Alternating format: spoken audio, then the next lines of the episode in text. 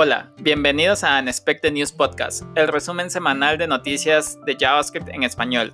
Mi nombre es Iván Medina y a continuación presentaremos cuáles son las noticias que han acontecido durante esta semana. Hola gente, ¿qué tal? Bienvenidos al episodio número 14 de Unexpected News Podcast. Em, esta vez intentamos hacer algo diferente, intentamos hacer el episodio en vivo, de hecho, si revisan las redes de Unexpected News Podcast lo van a poder encontrar pero lamentablemente tuvimos una complicación con el audio, así que esta edición del podcast, al menos de la parte solo audio, se está escuchando, eh, no es la misma del stream, así que, eh, bueno, son cosas que vamos a tener que mejorar para el futuro. En fin, esta semana pues tuvimos noticias muy interesantes, tenemos una gran cantidad de artículos en realidad que están muy buenos y esperemos que sea de su agrado y que les permita aprender algo nuevo. Sin más, empecemos con la primera sección, como siempre, que es guías de inicio. Para esta tenemos unas cuantas ah, artículos muy, muy buenos. El primero es del equipo de B8. B8 es el motor de JavaScript que corre en Chrome y Node. Y nos habla acerca de Logical Assignment. ¿Qué es esto? Bueno, hace unos episodios también mencionamos que esta es una de las características que se está agregando al estándar de ECMAScript Em, todavía está en fase 2 o 1, si es que no me equivoco, no recuerdo muy bien la verdad. Pero el equipo de B8 preparó un artículo porque ya se puede disfrutar de esta sintaxis de manera experimental en Chrome. Entonces, ¿de qué trata? Bueno, eh, probablemente ustedes han utilizado esta sintaxis cuando quieren agregar eh, una cantidad a una variable y almacenarla en la misma. Han utilizado algo como, por ejemplo, si la variable es x, x más igual 1 que significa que el valor de x le sumas 1 y eso lo vuelves a almacenar en x, ¿verdad? Entonces, eso es posible con operadores aritméticos y operadores eh, binarios de los bitwise operators, pero no es posible con operadores lógicos. Entonces, logical assignment trata de hacer lo mismo como, por ejemplo, x ampersand ampersand igual y, o y más bien dicho. ¿Qué quiere decir esto? que si x es un valor truthy y eh, e y también es un valor truthy, el valor de x va a ser reemplazado o por el valor de la variable y.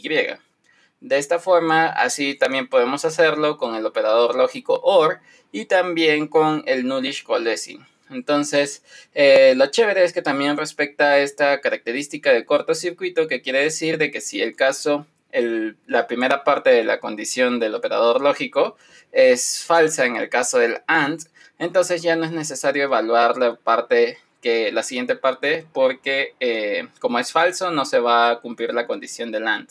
Entonces, de esta forma podemos sacar provecho de una nueva sintaxis que se está agregando al estándar y eh, todavía está, no, no va a salir en este año en el estándar al menos, pero ya se puede ir probando con versiones experimentales dentro del navegador de Google Chrome. Siguiendo el, con los artículos de la guía de inicio, el siguiente trata sobre Deno, la versión 1.0. Si no han escuchado qué es Deno, bueno, simplemente es un runtime de JavaScript, al igual que Node, que te permite correrlo en, eh, en, cualquier servidor, digamos.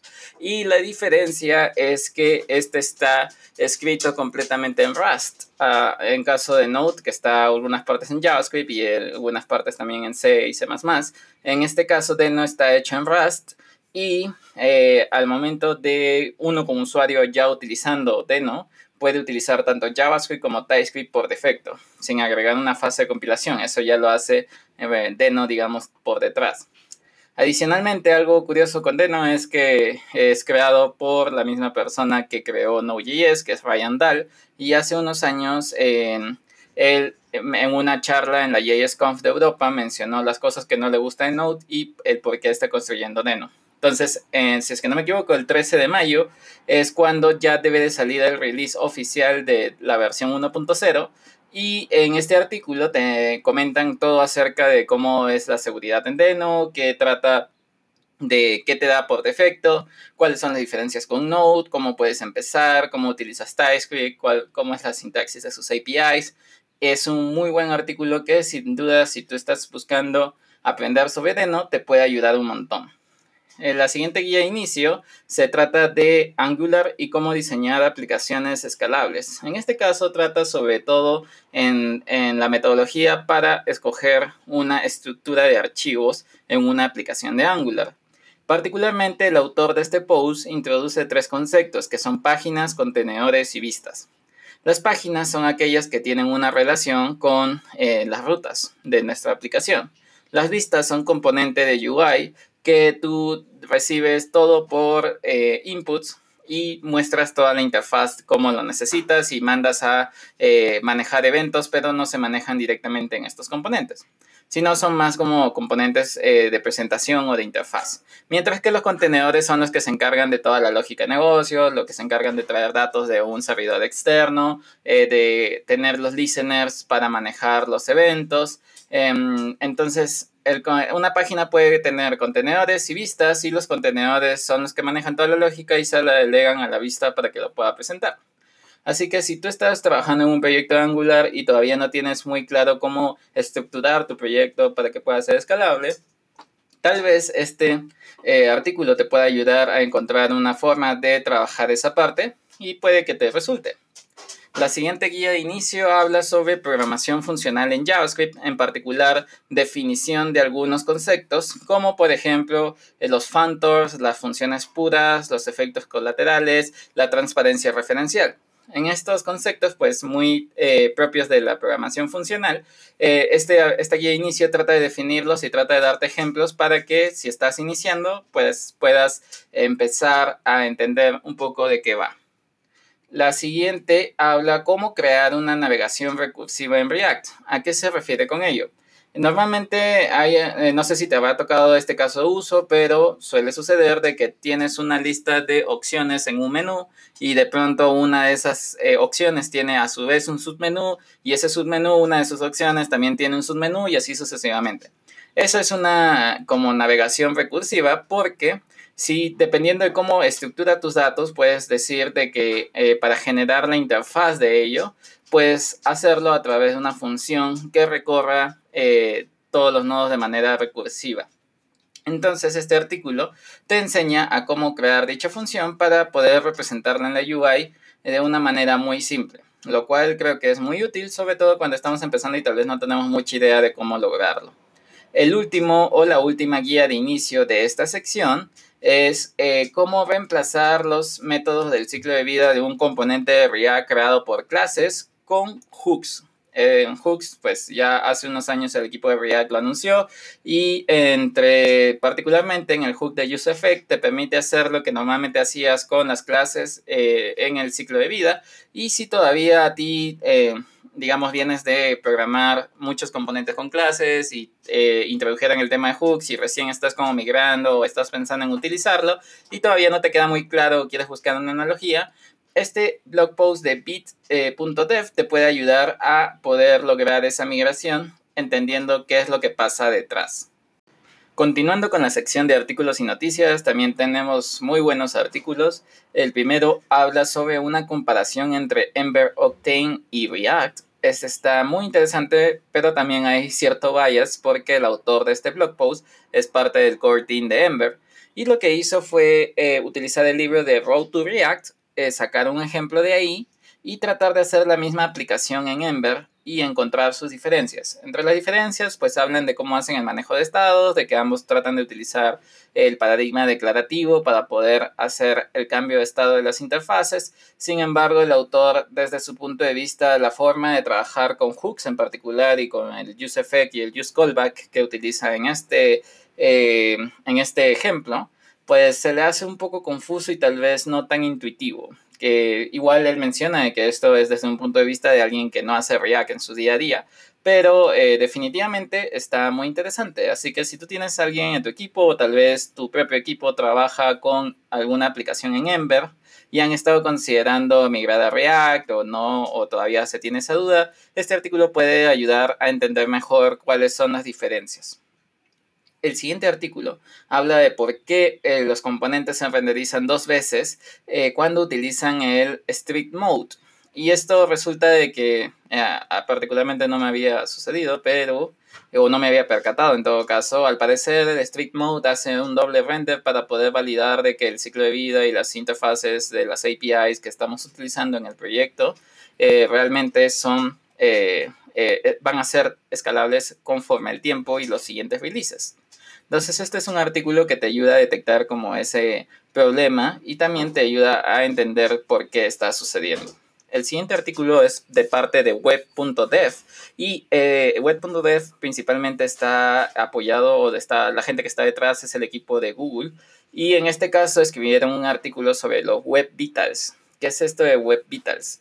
Eh, principalmente el equipo de Google ha estado poniendo mucho énfasis en el performance de las aplicaciones web y en este caso escribieron eh, un artículo acerca de las tres medidas de performance que ellos consideran muy importantes que hablan del largest contentful paint, que es al momento de la carga, al momento de la interactividad, perdón, eh, mencionan al first input delay y en la parte de la estabilidad visual mencionan al cumulative layout shift. En estas tres medidas, ellos ya representan lo que es el tiempo para interactuar, el tiempo de carga, entre otras eh, eh, medidas un poco más comunes, digamos. Y lo que hicieron fue crear este reporte y a través de una extensión de Chrome la puedes tener disponible para analizar estas métricas en tu sitio web. También te proveen de una API que puedes utilizar para que tú guardes tus propias analíticas y también puedas tener un tracking de ello. Entonces, definitivamente es un artículo muy interesante enfocado al performance y que de todas maneras va a ayudar mucho con esta extensión para poder hacer una buena medición de métricas de performance. El siguiente artículo es de parte de Kenzie Dots, en el cual habla de los errores comunes al utilizar la librería de React Testing Library. Kenzie Dots es uno de los autores de esta librería que te ayuda como tal a hacer test unitarios sobre todo de, eh, de componentes de React y en este artículo él trata de definir muchos de los problemas que él ha visto al momento de revisar código de otras personas.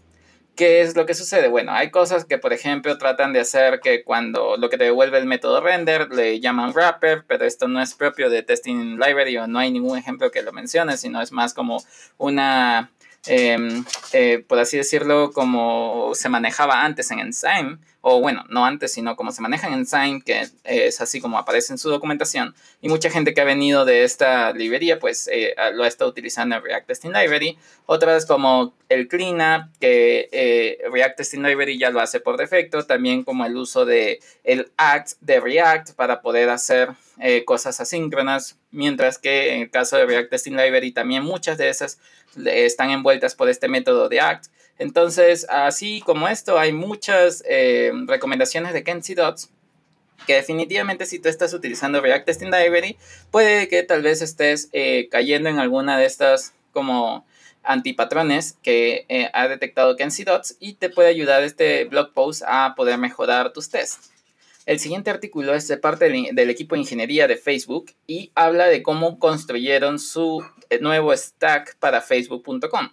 Bueno, eh, en este caso, eh, si ustedes ya han visto la charla del F8 en el cual mencionaron cómo están utilizando React y Relate para poder transformar su nueva página, que es la que actualmente está disponible de forma opcional, en este artículo tratan de ponerlo por escrito y ahí mencionan todas las, eh, toda la migración que hicieron, ¿no? Que antes lo tenían en PHP y ahora se basaron completamente en React y que también tienen eh, cómo manejan ahora sus CSS en JavaScript dentro de Facebook, cómo manejan también el tema de la accesibilidad, el performance y cómo eh, agregando features sobre Relay también pudieron mejorar el consumo de datos en la aplicación de Facebook.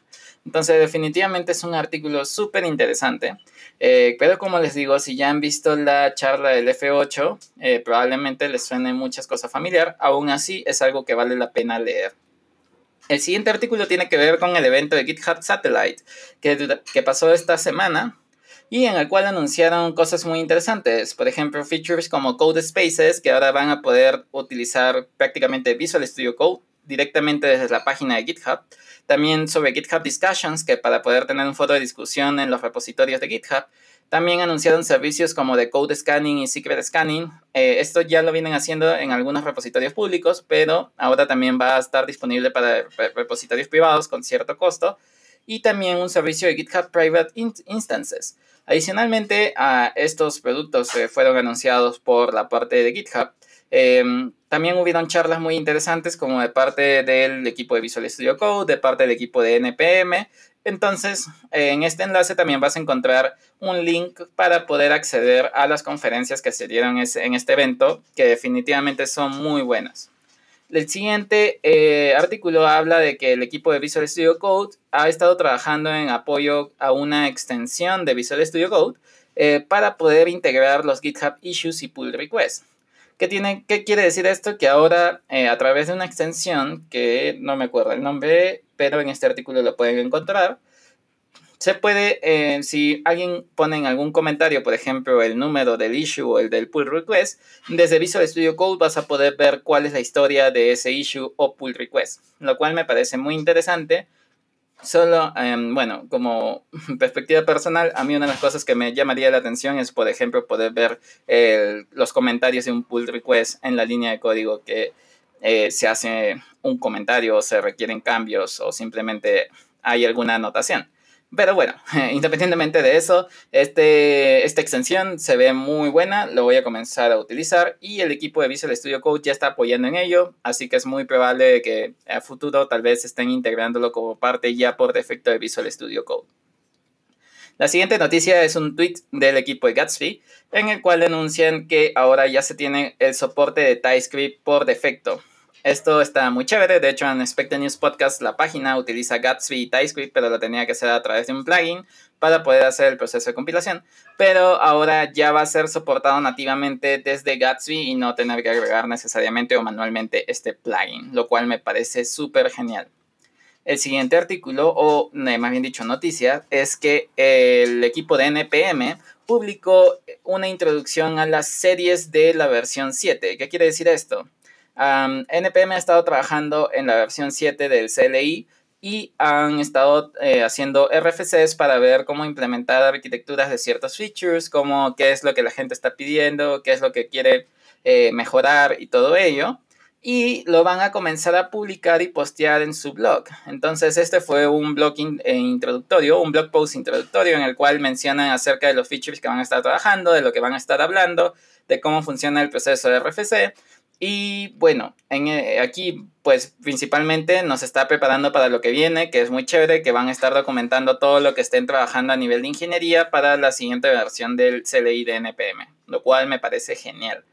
El siguiente artículo es, se llama 9 razones para utilizar Gridzone en tu siguiente aplicación de Vue. Gridzone es un framework basado en Vue que te ayuda a crear, eh, digamos, como el homólogo de Gatsby, que te ayuda a crear páginas estáticas, también que tengan server-side render y que se comporten como un client eh, o client render, por así decirlo, o una SPA cuando se carga por primera vez. Y en este caso, este artículo te dice como cuáles son las ventajas de utilizarlo. Así que eh, definitivamente si, si, eres parte de la comunidad de Vue y todavía no te has animado a probar Gridzone, este artículo te puede dar buenas motivaciones para hacerlo.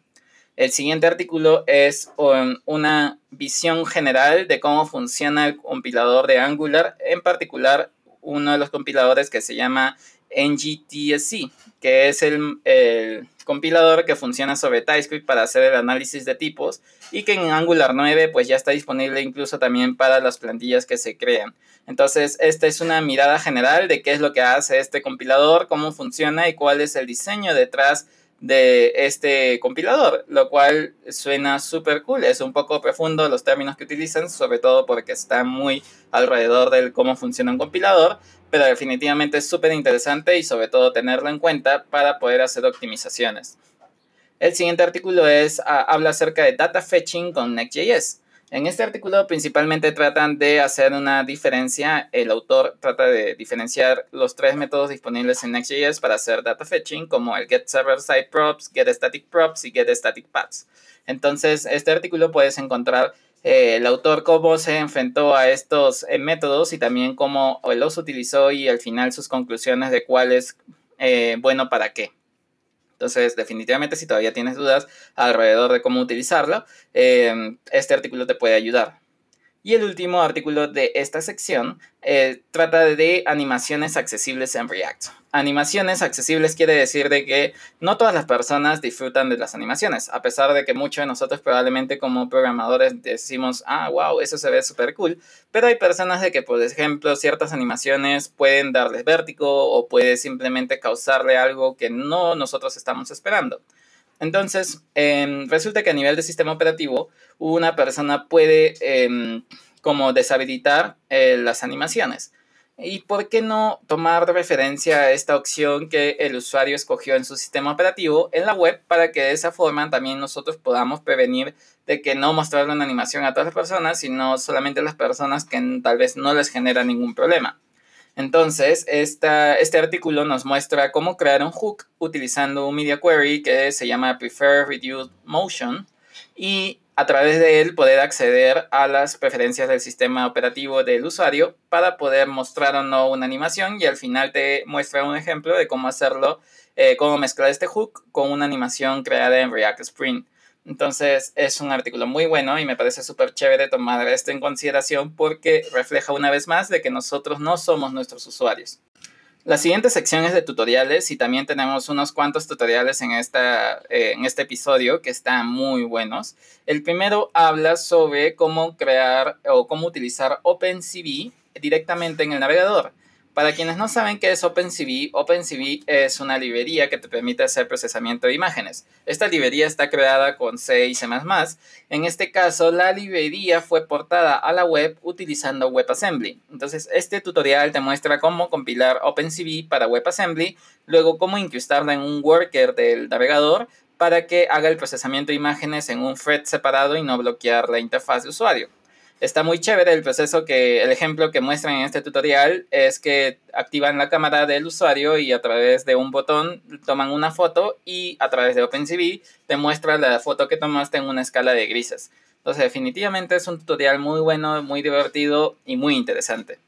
El siguiente tutorial es cómo crear un Higher Order Next Config. ¿Qué quiere decir esto? Bueno, Higher Order Next Config viene del concepto de Higher Order Functions, que es que puedas pasar una función como argumento de otra función y devolver otra función. En este caso, el higher order next config es una configuración de next.js que la puedes pasar como argumento de otra configuración y devolver una configuración con poderes, digamos, o con algo de más. En este caso, el autor lo hace para poder hacer una generación de un sitemap a través de un plugin de Webpack. Entonces, em, es un artículo interesante que ayuda a ver cómo crear un sitemap con Next.js y cómo hacerlo a través de un concepto de Higher Order Next Config. El siguiente es un tutorial muy pequeño pero muy útil acerca de cómo utilizar eh, ESLint en Visual Studio Code para que haga el fix de algunas cosas de guías de estilo que nosotros tal vez se nos pasó al momento de que guardamos cambios en un archivo. Esto se logra a través de, una configuración en el editor de Visual Studio Code y puede salvar mucho tiempo y sobre todo generar una mejor experiencia de desarrollo. El siguiente tutorial habla de cómo hacer una autenticación basada en tokens en React con intersectores de Axios. Los intersectores de Axios, como bien mencionas, son intersectores que se pueden incrustar en, en los requests y en las respuestas de una petición y eh, a través de ello tú puedes verificar, por ejemplo, si tienes el token o si el token que guardaste para autenticar al usuario ya venció o ya expiró y si necesitas hacer una llamada para refrescar dicho token o algo por el estilo. Entonces, el approach está interesante. Si utilizas Axios, eh, puedes sacar provecho de este feature de los intersectores y hacer tu autenticación basada en tokens con React eh, un poco más sencilla.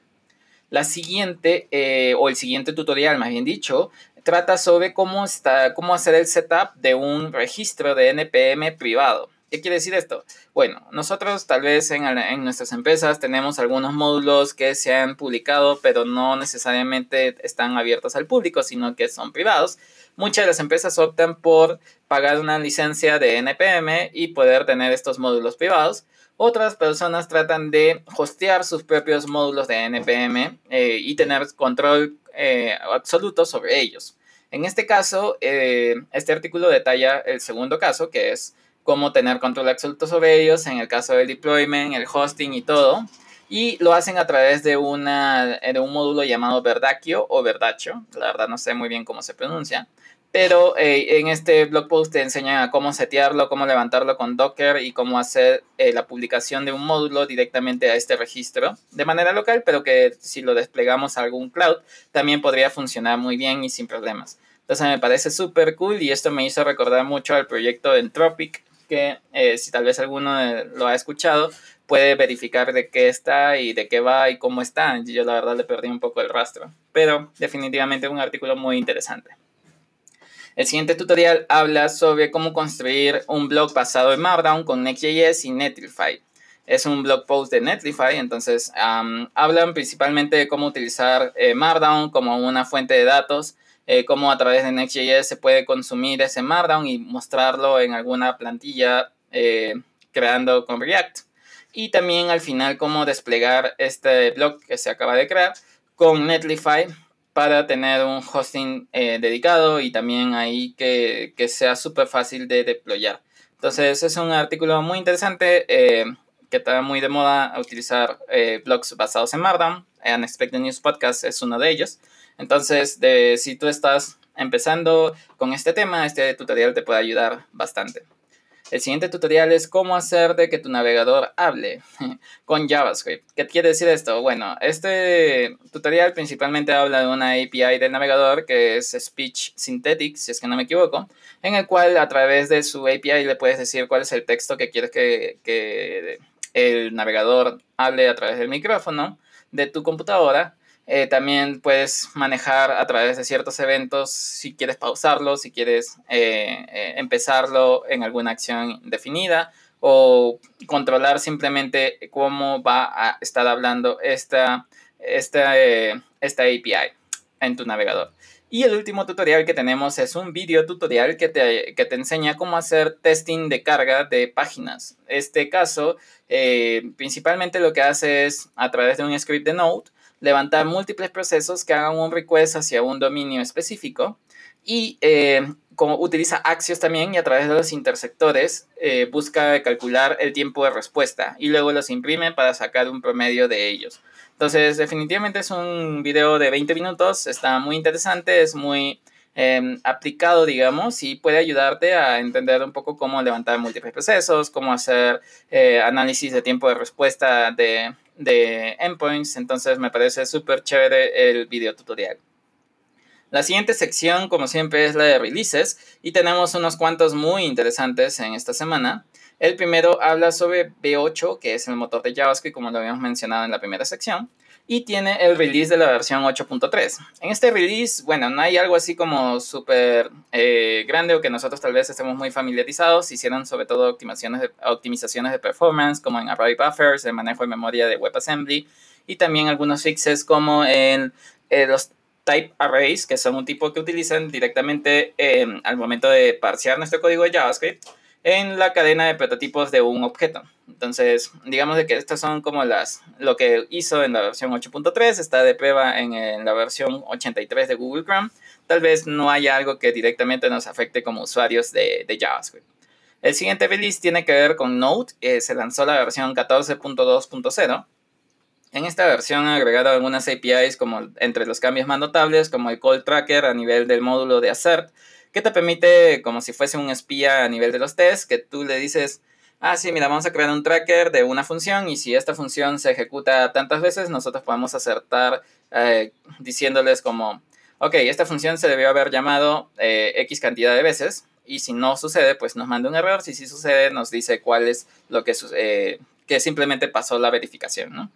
y también agregaron un console group indentation, esto al módulo de console, esto lo que te permite hacer es decirle cuántos espacios de indentación quieres eh, cuando estés haciendo un console, eh, un console log a nivel de grupo. Entonces, estos fueron como los más resaltados, digamos, a nivel de APIs. Luego tenemos varios fixes y eh, mejoras a nivel de documentación. Pero fuera de ello no tenemos mm, más cambios notables, digamos. El siguiente release es sobre Firefox, la versión 76. En esta versión es un release sobre todo más dedicado hacia los usuarios, pero del lado del desarrollador lo que encontramos es que han mejorado la experiencia de los DevTools, sobre todo para poder hacer, eh, simular los eventos de un em, móvil en, en, la vista responsive del DevTools y también cómo han mejorado a nivel de la inspección de los WebSockets. Entonces, fuera de ello, son más eh, mejoras a nivel de usuario, que tal vez en este podcast no nos trae como em, eh, mayor relevancia, digamos. El siguiente release es sobre Visual Studio Code, la versión 1.45, que es la versión de Real. Y en esta versión hicieron, como siempre, mejoras en accesibilidad, mejoras en performance. de los cambios notables, digamos, que me llamaron la atención particularmente a mí, eh, de lo que hicieron fue eh, integraciones con GitHub, que era como este feature que habíamos mencionado de, GitHub Issues. También hicieron mejoras a nivel de el, source control, que ahora si tienes algún eh, repo privado o algo por el estilo, puedes sincronizar haciendo login con tu cuenta de GitHub. Y también y mejoraron algunas cosas a nivel del debugger, que también está muy interesante. Entonces, fuera de ello, los cambios no son tan drásticos, creería yo. es decir, tienen muchas mejoras, pero tal vez nada que realmente llame así mucho la atención. Em, la siguiente versión es de ESLint, la versión 7.0. Es un major release, eh, por lo cual pueden haber breaking changes, y de hecho hay algunos. Eh, si bien los breaking changes, el más drástico, digamos, es que eh, ya dejaron el soporte para la versión 8 de Node.js. Em, y también que han hecho algunas cosas, mejoras sobre la guía de estilos recomendada de ESLint, cambiaron algunas reglas, por lo cual si tú estás utilizando y haces una actualización, puede que te encuentres ahí con un breaking change. Si en caso estas reglas obviamente te afectan. Fuera de ello, las eh, breaking changes fueron más a nivel de interno del código de ESLint. No veo algo así súper grave que pueda decir de que rompe el soporte de, de aplicaciones existentes. El siguiente release es la versión 26 de Jest, en el cual se han enfocado a poder hacer el framework de Jest mucho más ligero. Han reducido, si es que no me equivoco, 4 eh, megabytes. Y en este acá, pues como lo están logrando es que están desacoplando mucho de los features y módulos que vienen ya por defecto en Jest. Es decir, esto es bueno y malo hasta cierto punto porque si tú estás utilizando ciertos módulos que van a comenzar a sacar, de Jest por defecto, si tú actualizas, probablemente vas a tener que agregar estos módulos a mano. Em, pero bueno, fuera de eso, no han hecho como un breaking change muy fuerte. Em, para los siguientes releases, ellos están anunciando que sí lo están haciendo. Y en este release también hicieron ya un release experimental de soporte para ECMAScript Modules, lo cual me parece muy bueno. Fuera de ello, no hay eh, per se grandes cambios. Em, se están preparando bastante para poder seguir reduciendo el tamaño de su bundle de Jest y esto están haciendo a raíz de sacrificar algunos módulos que vienen por defecto y tratar de agregarlos como paquetes. La buena noticia tal vez es de que no le van a quitar el soporte a ninguno de estos módulos que están separando, al contrario, solamente es para que el usuario no le venga todo por defecto, sino de que pueda ir integrándolo poco a poco conforme lo necesite. El siguiente release es sobre Reason React. Si ustedes han utilizado Reason en él, Em, bueno, ah, existe la versión para hacer React, pero con Reason, que se llama Reason React. Y en este release, el 0.8.0, han agregado ciertos features que React está también haciendo, como son el Concurrent Mode, Suspense, Use Transition, y ahora lo están trayendo a Reason React, lo cual me parece súper cool. Hace ya un tiempo que no juego con Reason React, eh, creo que debo de hacerlo eh, para poder recordar de qué está y cómo va esta comunidad. Eh, definitivamente, para quienes no conocen Reason en él, es un lenguaje que compila a JavaScript y está basado también en, un poco en los paradigmas de OCaml y de hecho fue con el lenguaje con el que se creó inicialmente React y que después migraron a JavaScript para que pueda tener una mejor adopción. Y de hecho el creador de Reason es Jordan Walk, que está detrás también de la creación de React dentro de Facebook. El siguiente release es la versión beta, eh, perdón, es la versión 2.0 en beta de Snowpack. Snowpack es un module bundler que trata de hacer, eh, que no trata de hacer bundling en, un entorno de desarrollo. ¿Y cómo hace esto? A través de ECMAScript Modules y a través de un proceso de análisis de dependencias de nuestro package JSON. Está muy interesante, eh, de hecho más adelante les voy a decir dónde pueden encontrar un poco más de información en español, pero eh, definitivamente es como un proyecto muy ambicioso y es parte de, los, de la suite de proyectos de Pika que tal vez pueden haber escuchado y si no, les recomiendo que entren a pica, eh, pica.io package o pica.dev, no recuerdo muy bien, ahorita lo estoy buscando, sí, pica.dev, P-I-K-A.dev. Ahí pueden enterarse un poco más del proyecto. El último release de esta semana es la versión 4 del alfa de la versión 6 de React Router. ¿Por qué están en alfa y por qué tienen tantas versiones? Lo que pasa es que el equipo de React Router, que es Michael Jackson, Ryan Florence, entre otros, está trabajando fuertemente en el framework de Remix, que anunciaron ya hace unas semanas y también lo pudimos conocer en este podcast. Y eh, están trabajando sobre mejoras, eh, ya que este framework está basado eh, plenamente en React Router. entre estos cambios que han hecho, principalmente han agregado como nuevos hooks, han agregado también más soporte para TypeScript, reescribieron prácticamente la, la, librería completamente en TypeScript, lo cual me parece súper chévere. He estado analizando el código fuente y está, creo que yo, más entendible utilizando TypeScript. Y me parece muy chévere que lo estén probando directamente sobre Remix. Así que estos fueron los releases de esta semana. Ahora pasamos con la sección de librerías que se estuvieron comentando durante esta semana y que vamos a mencionar en este episodio y tenemos una gran cantidad y esperemos de que sea de su ayuda o de que sea más bien dicho de ayuda para ustedes. Em, el primero es un repositorio experimental, o más bien dicho de, prueba, en el cual menciona cómo hacer un login con reconocimiento facial. Esto a través de una librería llamada Face API y TensorFlow. Entonces, eh, no es una librería, es más que nada un proyecto de demostración y te permite como tal hacer una eh, login con tu cara. Entonces definitivamente está muy interesante probarlo eh, para sobre todo saber cómo está funcionando y cómo utiliza esta TensorFlow para lograr este propósito. La siguiente librería se llama React Flow y es una librería que te permite crear gráficos basados en nodos y armar como una estructura de mapa mental, por así decirlo, utilizando nada más que indicándole a esta librería como cuáles son tus nodos en una estructura de datos predefinida. Y de esta forma, pues puedes crear una gráfica eh, eh, basada en, nodos muy interesante y muy eh, buena a través de un canvas que React Flow te genera. Entonces, definitivamente está muy chévere, es algo que voy a estar probando para ver qué tal y cómo funciona. La siguiente librería se llama Waters y esta librería lo que trata de hacer es una es un validación de esquemas, por así decirlo, validación simplemente en términos genéricos. Y eh, la diferencia de, por ejemplo, Joy o Job en el frontend es que esta librería trata de hacerlo en un enfoque funcional. Entonces tienes como múltiples validaciones que luego tú puedes componer en una sola a través de un método llamado compose y este compose le dices qué validaciones quieres y esto lo aplicas sobre, una, eh, sobre un esquema que tú desees. Está interesante, no creo que tenga el mismo eh, eh, apego que, el, que, las librerías existentes, pero es muy bueno saber de que hay opciones que sobre todo están interesadas en el paradigma funcional.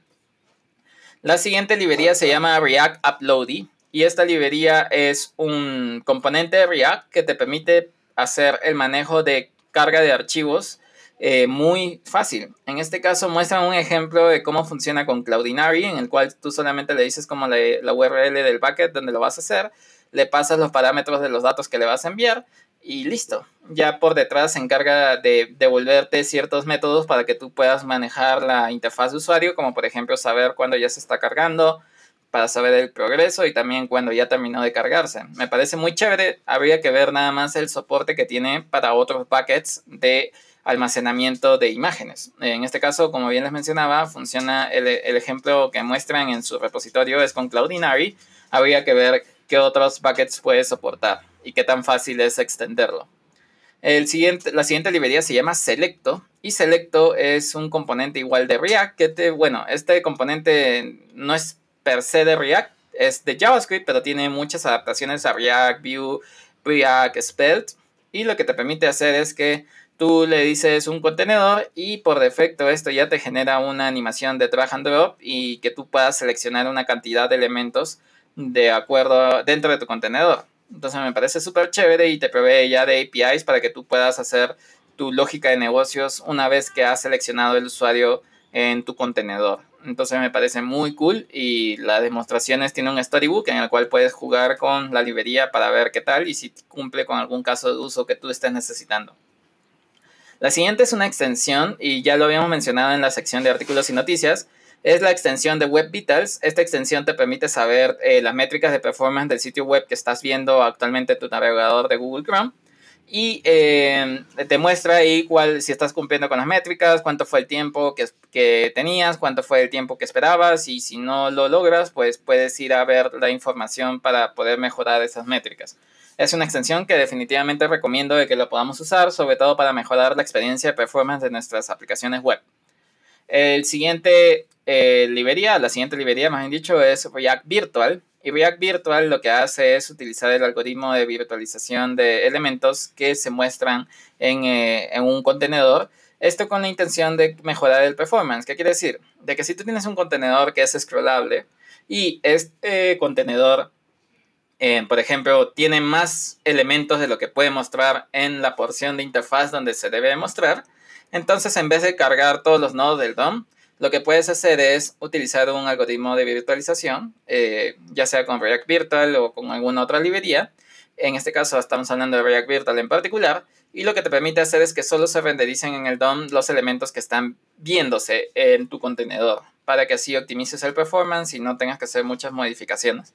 Entonces me parece muy chévere y tenemos una librería que se llama React Virtual que nos puede ayudar a lograr dicho cometido.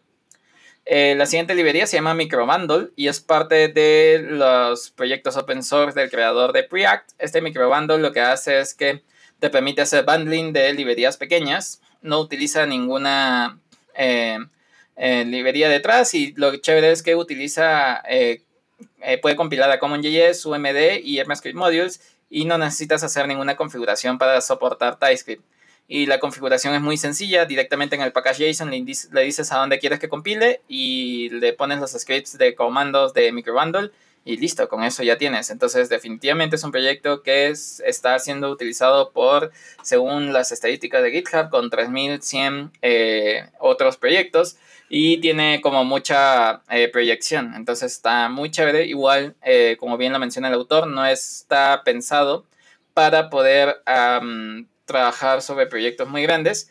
Eh, lo que menciona, perdón, hace un momento dije que no tenía ninguna dependencia, pero ahí me equivoqué, utiliza Rollup por detrás. Entonces, eh, está muy interesante cómo se crean estas extracciones de bundles sobre otros bundles. Eh, luego tenemos la librería de React Select Search. Esta librería es un componente en el cual, bueno, es muy común de que si tú tienes una lista muy grande dentro de un dropdown, por ejemplo, y necesitas hacer seleccionar uno o múltiples elementos, es muy común de que a nivel de UX te pidan como eh, el feature de que puedas buscar para filtrar sobre los resultados de esa lista, como una especie de autocomplete. Entonces, esta librería te da esa extracción para que tú puedas hacer, digamos, nada más que indicarle la lista de elementos y que esta librería se encargue de renderizarlos y tú también ya le digas qué es lo que quieres hacer una vez que seleccionas uno, intersectar ciertas... Em, em, hooks o handle, eh, eventos para que puedas manejar tu propia lógica. Entonces, eh, parece una librería muy chévere. Eh, igual creo que existen otras alternativas un poco más del lado del usuario como Downshift que tal vez podrían ayudar para lograr el mismo propósito. La siguiente librería se llama Lidl State Machine. Esta es una librería que te permite crear una máquina de estados eh, a través de una API muy sencilla que se llama Create Store y en el cual le puedes decir cómo, eh, cuáles son las acciones que se van a desplegar a partir de esta máquina de estados. Y también viene con un DevTool que te permite ver cómo suceden estos cambios de estados, lo cual me parece muy chévere. Aún así, no sé, que no estoy muy seguro que tanto pueda competir con librerías como XState, pero me imagino que esta lo que se enfoca es que eh, te lo provee en un hook y te provee eh, con un feature muy particular que hace que sea mucho más pequeña que XState, por ejemplo. La siguiente librería que tenemos para este episodio se llama Bob y Bob te ayuda a crear librerías para React Native y te ayuda con toda la parte de scaffolding. Es decir, tú necesitas un, un proyecto y quieres crear una librería y, en vez de estar creando todo el proyecto desde cero, pues eh, Bob ya te da como muchas opiniones por detrás y te da una configuración y boilerplate por defecto para que tú puedas empezar a crear tu librería a partir de ella, lo cual me parece súper cool y tal vez a la gente que está haciendo React Native le pueda ayudar. La siguiente librería se llama Majestic y es más que una librería, es una interfaz de usuario para poder visualizar los tests que estás corriendo sobre Jest. Eh, esto me parece súper cool, es algo que definitivamente voy a estar probando. Puedes ver como los test que fallaron, los test que, un resumen de, del coverage y todo eh, directamente desde la interfaz de Majestic. La siguiente librería se llama, bueno, es un repositorio más que una librería, es React.js Interview Questions y es una compilación de 500, 500 preguntas de entrevistas alrededor de React. Muchas de ellas son, la verdad, muy eh, como conceptuales, pero me parece muy útil para que eh, personas, bueno, en general, todos podamos aprender eh, sobre React y tal vez entender alguna de las preguntas y las soluciones que estas traen de cuando estamos en una entrevista de React. De las mejoras que espero poder estar contribuyendo un poco es que este repo, si bien tiene muchas estrellas y forks, Em, digamos de que la manera en cómo funciona es que todo está en el README principal, entonces la navegación se hace un poco compleja, pero eh, definitivamente eh, la información que está ahí es muy buena. Entonces me parece muy cool. No sé si hay alguna iniciativa similar en español y si no, tal vez podríamos hacer algo como comunidad para poder tener recursos también de preparación de entrevistas en español. La siguiente librería se llama Action CLI y es una eh, librería, más que en librería, es un módulo que puedes instalar en tu sistema operativo para poder hacer tracking de tus GitHub Actions de un repositorio a través de una interfaz de línea de comandos, lo cual me parece muy cool. De hecho, hace poco tuve problemas eh, al momento de contribuir en un repositorio con las eh, GitHub Actions y este módulo me parece genial para poder saber qué está pasando realmente con los eh, actions que dispara GitHub.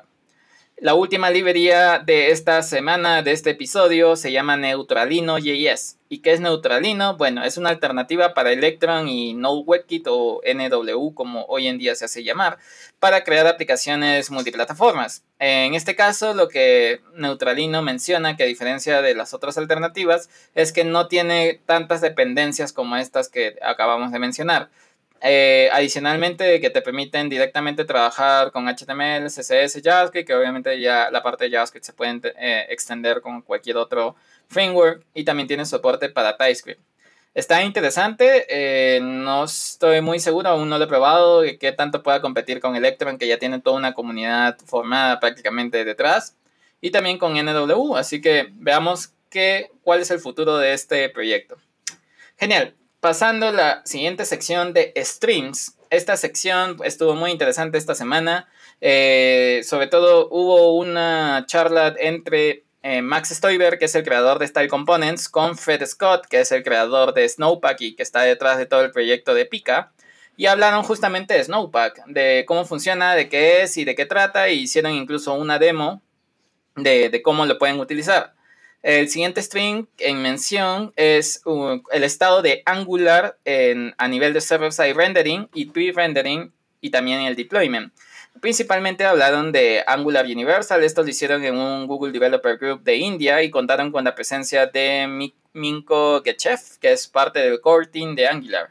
Entonces, definitivamente fue una charla muy interesante. Eh, hablan de eh, cómo está el estado de, del server-side rendering en Angular Universal y cómo pueden migrar incluso aplicaciones de Angular a eh, server-side rendering. El siguiente stream tenemos también sobre desarrollar una app con Vue y Firebase y también asincronismo en JavaScript. De mi lado también estuve haciendo algunas eh, streamings, principalmente de contribuciones a open source. estuvimos contribuyendo al proyecto de Blitz.js. También contribuimos al proyecto de Snowpack y eh, también hicimos una, un stream de cómo construir un playground de Svelte con Svelte. Eh, quedó inconcluso. En esta semana estaremos haciendo la, eh, completando dicho stream. Pero igual, si quieren ver la primera parte, ahí lo tienen disponible. Y por último, la sección de podcast. En esta sección encontramos tres podcasts muy buenos para esta semana. El primero es Ladybug Podcast. abren su tercera temporada, si es que no me equivoco. Y en el primer episodio de esta temporada hablaron sobre prácticamente una retrospectiva de las temporadas anteriores. Luego tenemos el podcast de Syntax XFM y en este eh, podcast de Wes Boss y Scott Tolinsky mencionaron acerca de los eventos en JavaScript, cómo funcionan, de qué tratan, eh, cuáles son las diferentes cosas que hay que tener en cuenta cuando estamos creando eventos personalizados, eh, entre otras cosas. Me pareció un podcast, un episodio muy bueno. Y por último, React Podcast 93. En este, el episodio 93 tenemos eh, un invitado que se llamaba Domitrius Clark, que se llama, perdón, eh, en el cual habla de los bootcamps de programación y también cómo construir comunidades alrededor de JavaScript. Me parece muy interesante porque creo que es algo que si bien no es netamente técnico, Em, nosotros, eh, tal vez como eh, parte de la comunidad, habemos encontrado tal vez a personas que egresan de bootcamps y es bueno tener su perspectiva de cómo esto está funcionando. Entonces, y también cómo construir comunidad y cómo esto te ayuda a generar literalmente como leads que te ayudan en tu crecimiento profesional. Entonces, eso fue toda la información para este episodio. Les agradezco mucho por la atención y espero que estén a buen recaudo y sobre todo eh, con sus familiares todo bien en, estas, en estos tiempos de crisis. Así que nada, a seguir codeando, a seguir haciendo lo mejor de nuestra parte para fortalecer el ámbito de la tecnología. Y conmigo será hasta el siguiente episodio. Muchas gracias por su atención. No olviden eh, suscribirse a los distintos canales de distribución de este podcast. Muchas gracias, nos estamos escuchando en un siguiente episodio.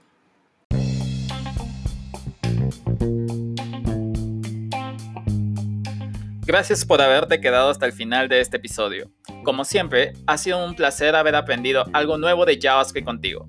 Solo para recordarte de revisar el repositorio que viene en la descripción de este podcast, para que encuentres todas las noticias que hemos visto el día de hoy. De igual manera, si sientes que hay alguna noticia que no está presente, no dudes en hacérmelo llegar, ya sea en un pull request, comentario en alguna red social o de la forma que desees. Muchas gracias una vez más y que tengas una gran semana de puro código que compila la primera. Hasta la próxima.